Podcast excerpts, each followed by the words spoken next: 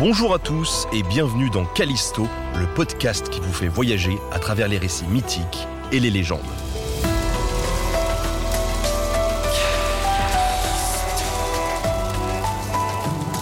Aujourd'hui, le dragon de jade et la fête des lanternes.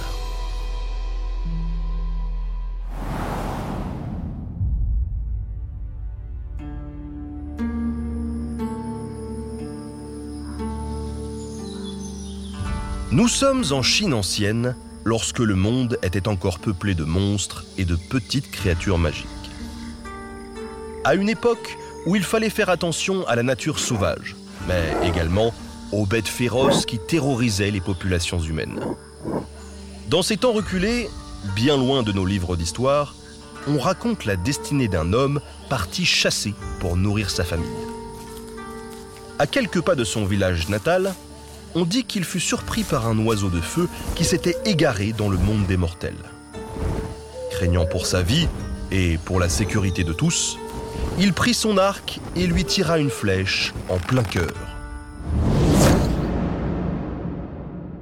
La noble bête rendit l'âme, et notre pauvre homme, qui ne le savait pas encore, allait amèrement regretter son geste. Car non loin de là, l'empereur de Jade, le régisseur de tous les dieux, divinité suprême et gouverneur du ciel, entra dans une colère noire. On venait de tuer l'un de ses compagnons favoris, un ami cher. Et cette cruauté ne resterait pas impunie. Il n'y aurait pas de miséricorde pour l'homme qui avait osé assassiner l'oiseau de feu. L'empereur de Jade, fou de rage, ordonna à son dragon de brûler le village de l'homme. La date fut choisie. Ce sera le 15e jour du premier mois lunaire. Une terrible sentence qui ne laissait que peu de chances de survie à la population. Mais cette vengeance allait être mise à mal, car la fille de l'empereur du ciel avait entendu cette histoire. Elle, qui aimait tellement les hommes, ne pouvait se résoudre à laisser ce drame se produire. Trahissant son père, elle envoya un message aux mortels pour leur signaler qu'un dragon viendrait réduire à néant leur village. Il fallait qu'ils se préparent. Au village, c'était la panique. Comment se protéger d'un dragon? Un dragon qui crache du feu. Est-ce seulement possible d'envisager en sortir vivant?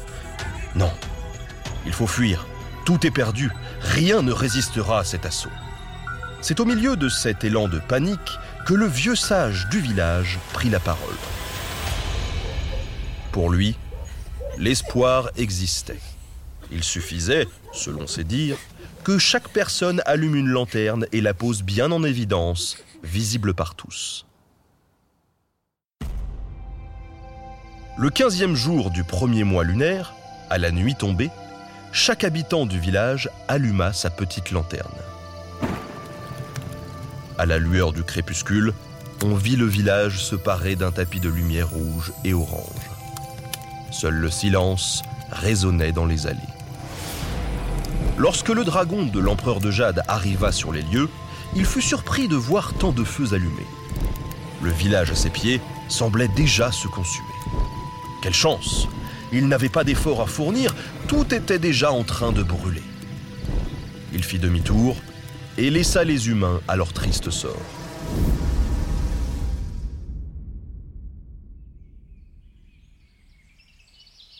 Au lever du soleil, les lanternes furent éteintes. Le dragon ne s'était rendu compte de rien et la ruse du vieux sage du village avait fonctionné. Rien n'avait brûlé. Depuis cette époque lointaine, le 15e jour du premier mois lunaire de l'année, la population chinoise allume des lanternes et tire des feux d'artifice pour célébrer cette victoire bien méritée.